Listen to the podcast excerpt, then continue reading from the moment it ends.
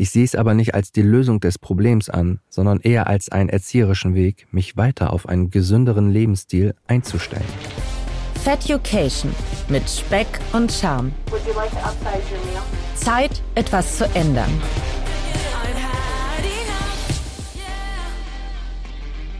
Moin meine lieben Fettuccinis. Ich hoffe, ihr hattet einen entspannten Start in die neue Woche und damit ein herzliches Willkommen in eurem Dienstag. Schön, dass ihr wieder dabei seid.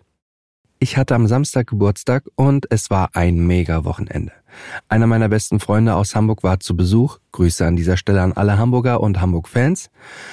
Wir waren auf meinem Lieblingswochenmarkt am Kolwitzmarkt, haben da mega gute Leckereien eingekauft fürs Frühstück und natürlich auch ein bisschen gesnackt. Und am Abend waren wir in einer Gaminghalle, die so, ja, 80er, 90er Jahre Retro-Games zum Zocken hatte. Ähnlich wie diese Gaming-Hallen, diese Arcade-Hallen in den USA. Und es war super lustig, kann ich auf jeden Fall nur jeden empfehlen, der mal in Berlin ist oder auch in Berlin lebt. Einfach mal vorbeigehen und sich entweder ganz jung fühlen oder richtig alt. Natürlich gab es auch noch ein paar Geschenke und Glückwünsche, über die ich mich mega gefreut habe. Und eine Sache bleibt halt auch irgendwie nicht so richtig aus, wenn man älter wird und ins knackige Alter kommt. Man fängt an mehr zu grübeln. Und jetzt darf ich mich auch in die Reihe der Grübler reinstellen. Nach der letzten Folge, der QA-Folge, in der ich viele eurer Fragen beantwortet habe, ihr könnt sie übrigens noch nachhören, das ist die Folge von letzter Woche Dienstag, kamen noch ein paar dazu, auf die ich eventuell nicht tief genug eingegangen bin. Unter anderem hat mir auch der liebe Dennis noch ein paar Fragen zu Zempik geschickt, auf die ich gleich noch eingehen werde. Ehe wir das tun, möchte ich einmal für alle neuen Zuhörer Ozempic sehr laienhaft erklären, denn das ist einer der meistgestelltesten Fragen. Wie wirkt das Mittel? Was macht das Mittel? Ozempic ist in erster Linie für Menschen, die Typ 2 Diabetes haben, so wie ich. Das Medikament beinhaltet den Wirkstoff Semaglutid, welches ein Hormon ist, das unter anderem in unserem Zwölffingerdarm produziert wird. Es trägt den liebevollen Namen GLP1. Es wirkt zum einen im Gehirn und erzeugt das Gefühl der Sättigung das wiederum dazu führt, dass die Person weniger isst und damit ein Kaloriendefizit aufbaut. Außerdem verlangsamt es die Magenentleerung, was auch wiederum zu einem länger anhaltenden Sättigungsgefühl führt. Hinzu kommt, dass es die Lust auf Junkfood vermindert. Außerdem dockt Semaglutid in der Bauchspeicheldrüse an. Das führt zu einer erhöhten Insulinausschüttung, die wiederum den Blutzuckerspiegel beeinflusst. So viel zu Ozempic und dem Wirkstoff und wie das Ganze, grob zusammengefasst, im Körper abläuft. Dazu stelle ich euch auf jeden Fall auch noch ein paar weitere Links in die Shownotes und ich empfehle euch auf jeden Fall die Folgen mit Frau Dr. Rubin anzuhören. Und wo ich sie schon gerade erwähne, ich war vor kurzem erst bei ihr und lasst uns doch mal gemeinsam in das Gespräch reinhören. Ja, also dass das Gewicht nach einem gewissen Zeitraum, nach Beginn einer äh, Ernährungsumstellung stagniert, das ist sehr bekannt, das kennen wir gut. Ähm, darüber muss man sich jetzt nicht wundern. Es ist natürlich dann immer wichtig zu analysieren, woran es liegt. Mhm. Also wenn es gar nicht mehr weiter runtergeht, dann müsste man wirklich noch mal genau in die Bewegung und Ernährung reingehen, weil meistens dann doch sich kleine Dinge wieder einschleichen, die ungünstig sind. Wenn es so langsam runtergeht, dann kann es daran liegen, dass durch die Gewichtsreduktion der Grundumsatz abgesunken ist. Das heißt, sie sind leichter geworden, sie haben weniger Fettmasse glücklicherweise, aber auch etwas weniger Muskelmasse und dadurch benötigt der Körper weniger Energie. Das heißt, sie müssen sich mehr anstrengen, um dann abzunehmen. Mhm. Ähm, das kann man dann in der Regel eben dadurch begegnen, dass man nochmal überlegt, wie man die Maßnahmen intensivieren kann oder fortführen kann. Auf jeden Fall lohnt es sich, an dem Ziel dran zu bleiben. Und unser Gewichtsziel ist in der Regel ja auch, liegt bei einer Reduktion von etwa 10 Prozent des Ausgangsgewichtes in einem Jahr. Und wenn bei Ihnen jetzt weiterhin ähm, das Gewicht runtergeht, wenn es auch nur 500 Gramm im Monat sind oder ein Kilo im Monat, dann ist das für uns in Ordnung, weil auf Dauer werden Sie dann ja Ihr Ziel erreichen. Es dauert eben nur eine Weile. Was würde denn passieren, wenn wir die Dosis von Ozempic erhöhen würden? Das kann ich nicht voraussagen, weil das sehr unterschiedlich ist. Also es kann sein, dass gar nichts passiert und es kann sein, dass sie weniger Appetit haben und mehr den gewünschten Effekt eben, dass sie weniger essen. Wie ist denn jetzt der Effekt von Ozempic im Moment? Es gibt Personen, bei denen lässt der Effekt auch nach. Also ich befürchte, dass das halt bei mir auch ein bisschen zutrifft, dass der Effekt nachlässt. Aber ich habe mich auch selbst schon das eine oder andere Mal, wie Sie halt schon gerade sagten, ähm, beim ja beim Einschleichen von Fehlern halt eben erwischt, dass dann halt doch mal irgendwie aus Langeweile zu irgendwas gegessen, äh, gegriffen und gegessen wird oder halt eben entsprechend auch Frust, dadurch, dass es jetzt halt eben schon echt so lange stagniert, jetzt über sechs Wochen und habe halt auch schon gegen Sport, also mit Sport versucht, eine Woche, über eine Woche dagegen zu arbeiten, aber keinen Effekt erzielt. Und das, ja, ist halt, also führt dann halt eben zu der Frage, auch für mich natürlich, ob das sinnvoll wäre, vielleicht dagegen weiter zu, also die Dosis dann zu erhöhen, mhm. aber dann eventuell sogar vielleicht das Präparat zu wechseln, weil ja Ozempic ja auch irgendwie für die Diabetiker gedacht ist. Und ähm, ich halt auch nicht weiß, ob durch eine höhere Dosierung halt entsprechend ja, der Diabetes dadurch schlechter wird. Also der ist ja jetzt schon gut im Griff, aber ob halt irgendwas halt Nachteiliges passiert, wenn man halt die Dosis erhöht. Unabhängig jetzt mal von, von den klassischen Nebenwirkungen wie Übelkeit. Hm. Ja, offiziell dürfen wir gar nicht über eine Erhöhung sprechen, weil Ihr Diabetes ist ja in Remission. Hm. Also formell ähm, müssen Sie ja für den Diabetes keine höhere Dosis bekommen. Man kann es natürlich jetzt mal ausprobieren, ob das dann nochmal einen Effekt hat auf Ihren Appetit und Ihr Gewicht. Ja. Aber auf Dauer müssten Sie es dann wahrscheinlich eben als Vegovi verordnet bekommen. Und genau, wie sie darauf reagieren, das kann man nicht voraussagen. Also es gibt eben auch Patienten, bei denen lässt der Effekt nach.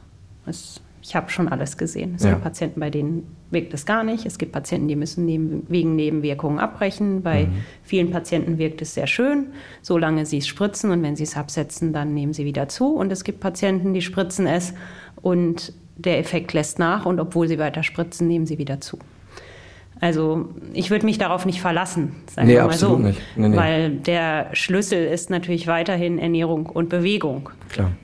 Und ich kann einfach immer nur wieder sagen, lassen Sie sich nicht frustrieren, wenn es mal stagniert oder sehr langsam runtergeht, weil die Ernährungsfehler sind eben wirklich das Entscheidende. Also Sie müssen unbedingt Strategien entwickeln, ähm, wie Sie mit Stress und Frustrationen im Alltag umgehen, die nichts mit dem Essen zu tun haben. Jetzt sagten wir ja, dass mein Diabetes Typ 2 in Remission geschickt ist.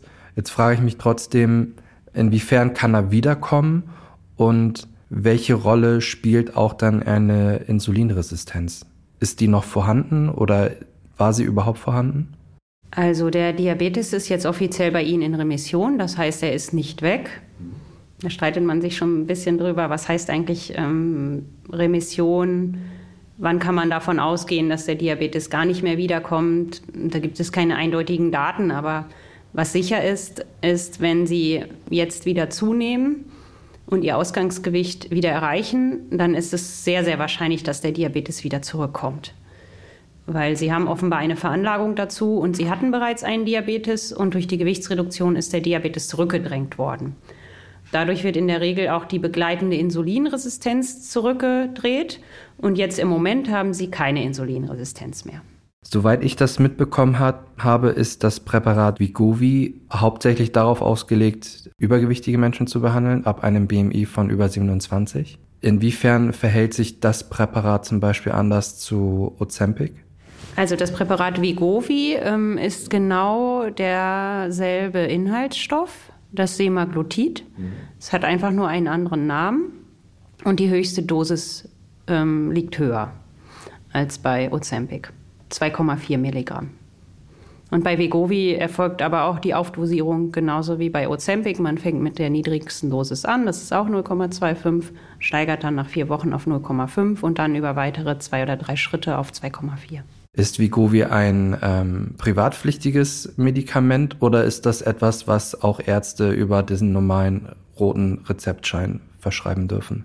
Nein, Vigovi können wir nur auf ein grünes Rezept schreiben, also Privatrezept. Ich habe noch mal eine Frage zu Nebenwirkungen im Allgemeinen zu den Präparaten. Steigert sich Anfälligkeit für Nebenwirkungen, wenn die Dosis höher wird? Weil wenn ich jetzt bei mir oder an mich denke, hatte ich jetzt im Grunde so gut wie gar keine Erscheinungen, aber man hört halt immer mal wieder medial, dass es halt zu häufigen Abbrüchen durch die Nebenwirkungen kommt.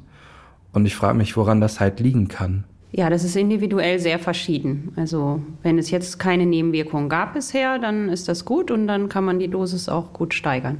Es gibt aber auch Personen, die vertragen nur 0,25 Milligramm oder noch nicht mal 0,25. Also könnte man schon sagen, dass da auch ein gewisser Zusammenhang besteht zwischen der Dosis und den Nebenwirkungen. Ja, auf jeden Fall. Also die Nebenwirkungen, die gastrointestinalen Nebenwirkungen, genau. ja. Kommen wir noch einmal zurück zu mir. Wie verfahre, also wenn das jetzt mit meinem Gewicht nicht weiter runtergeht? Ich stehe jetzt zwischen 111 und 113 Kilo.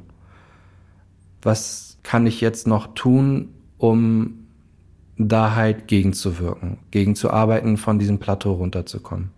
Gibt es da irgendeinen Zeitraum, in dem man dann halt vielleicht auch irgendwie sagt, jetzt fängt es an komisch zu werden, dass das Gewicht nicht runtergeht? Also Sie müssen konsequent Ihre Ziele verfolgen. Das wäre jetzt zum Beispiel die Schrittzahl von 8 auf 10.000 zu steigern pro Tag. Und dann am besten auch nochmal ein Ernährungsprotokoll führen und nochmal genau aufschreiben, was Sie jeden Tag essen Meistens führt es auch schon dazu, dass man vielleicht die kleinen Snacks zwischendurch, die vorher aus Frust oder Langeweile gegessen wurden, dann auch schon eher reduziert werden, wenn man es aufschreiben muss. Oder es fällt dann eben nochmal richtig auf, dass man es nochmal schwarz, schwarz auf weiß hat. Und dann versucht man an diesen Dingen zu arbeiten. Und das natürlich wieder mit möglichst konkreten Zielen.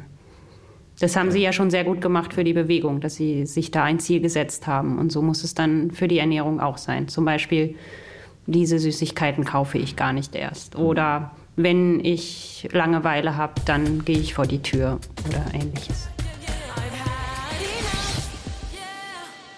Es sieht soweit eigentlich ganz gut aus, aber wer hätte das gedacht, das Ziel ist natürlich damit längst noch nicht erreicht. Schade.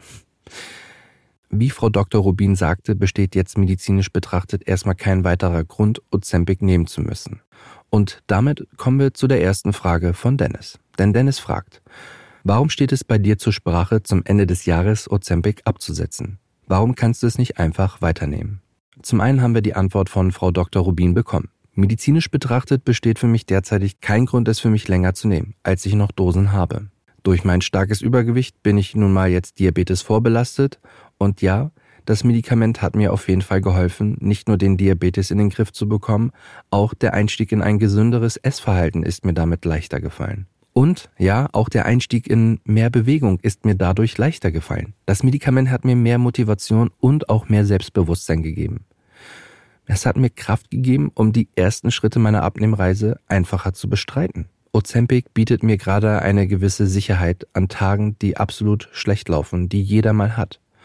Und statt eine ganze Tüte Chips in mich reinzuschaufeln, ist es halt dann eben nur eine halbe. Im Grunde, wenn wir ehrlich sind, haben wir endlich die so lang ersehnte Abnehmpille in Form einer Spritze, die uns das Leben versüßt.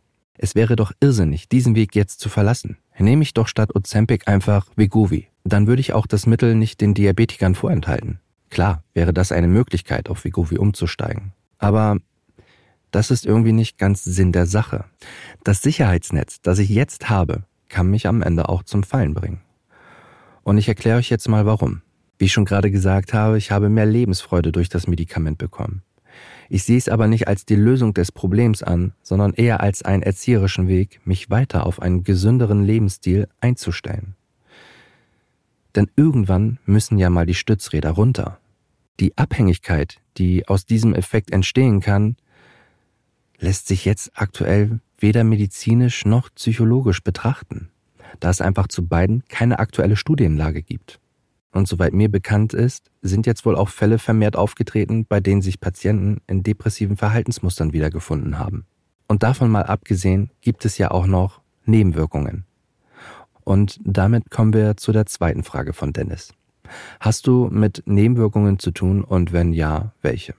Zu den häufigen und unerwünschten Nebenwirkungen zählen von Ozempic unter anderem Übelkeit, Erbrechen, Durchfall, Bauchschmerzen und Verstopfungen. Jetzt muss man fairerweise sagen, das trifft auf relativ viele Medikamente zu. In einigen anderen Fällen kam es auch zu Hautreaktionen an der Einstichstelle, Erschöpfungssyndrom, Schwindelkeit und Geschmacksstörungen. So viel zu den allgemeinen Nebenwirkungen von Ozempic. Ich vertrage das Medikament glücklicherweise ziemlich gut. Ab und an verspüre ich mal so einen leichten Anflug von Übelkeit, wenn ich mir eine neue Dosis spritze. Das legt sich aber dann wieder relativ schnell, das Gefühl. Und damit sind wir jetzt bei der dritten Frage von Dennis angekommen. Wie wirkt das Ozempic bei dir konkret? Was macht das Medikament mit dir, dass es dich tatsächlich bei deinem Abnehmen unterstützt? Was Ozempic bewirkt, das habe ich bereits erklärt. Und genau das tut es auch bei mir.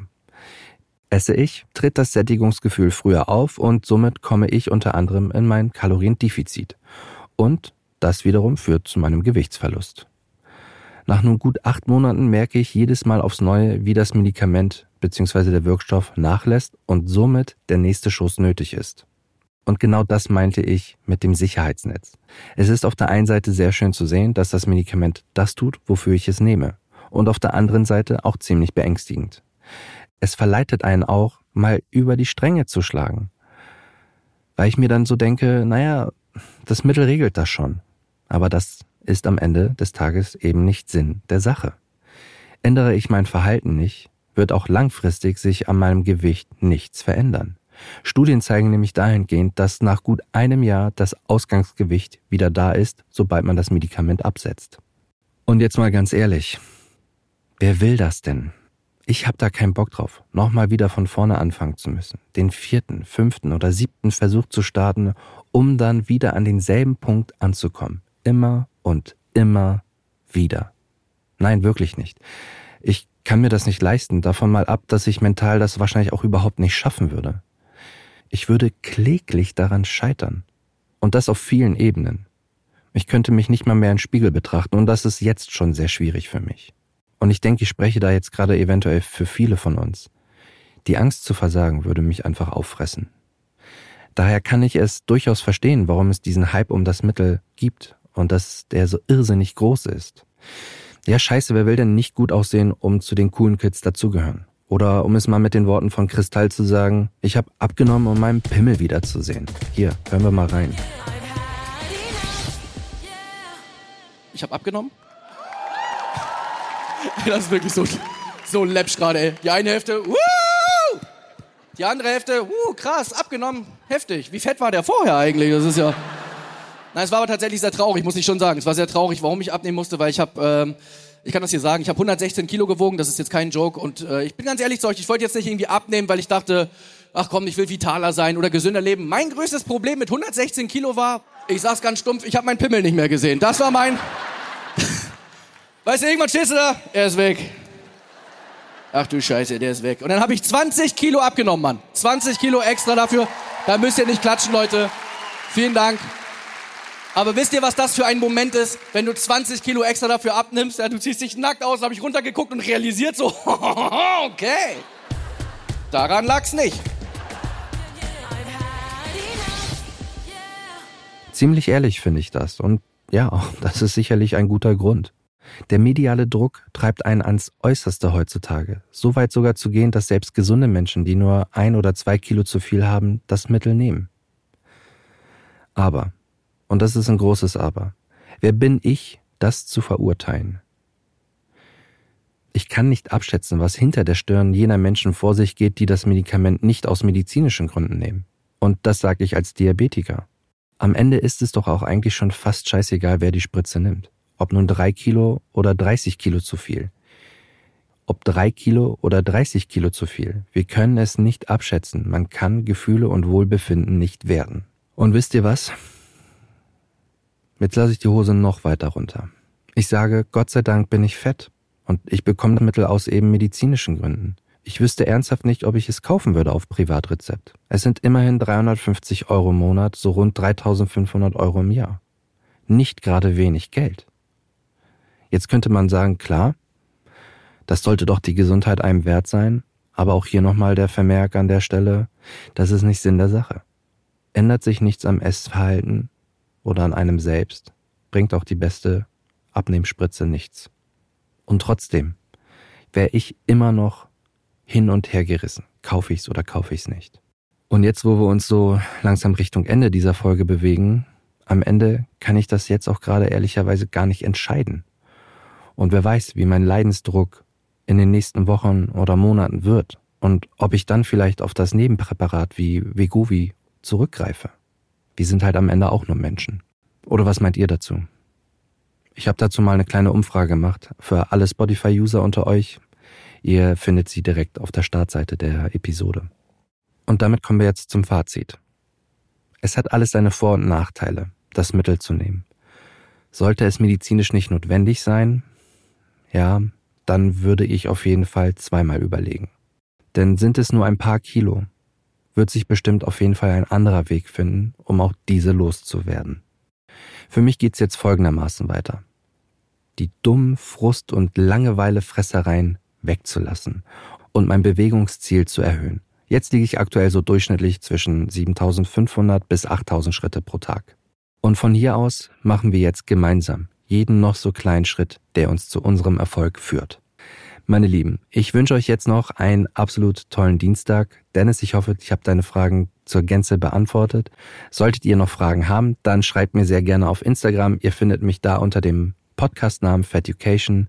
Auf Instagram könnt ihr sehr gerne ein kostenloses Abo dalassen. Ebenso kostenlos ist natürlich auch dieser Podcast auf allen Podcast-Plattformen.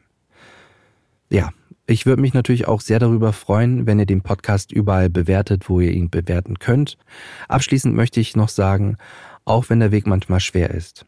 Hahaha, nettes Wortspiel. War jetzt nicht beabsichtigt. Vergisst nicht, wofür wir es machen. Haltet euch das Ziel immer vor Augen. Für eine bessere Version von uns selbst. So, in diesem Sinne, habt noch eine leckere und entspannte Woche. Bis nächsten Dienstag. PS, nächsten Dienstag geht es um Stoffwechseltypen und wie wir unseren Stoffwechsel ankurbeln können. Hier gibt es ein paar neue interessante Forschungen. Feducation mit Speck und Charme. Zeit, etwas zu ändern.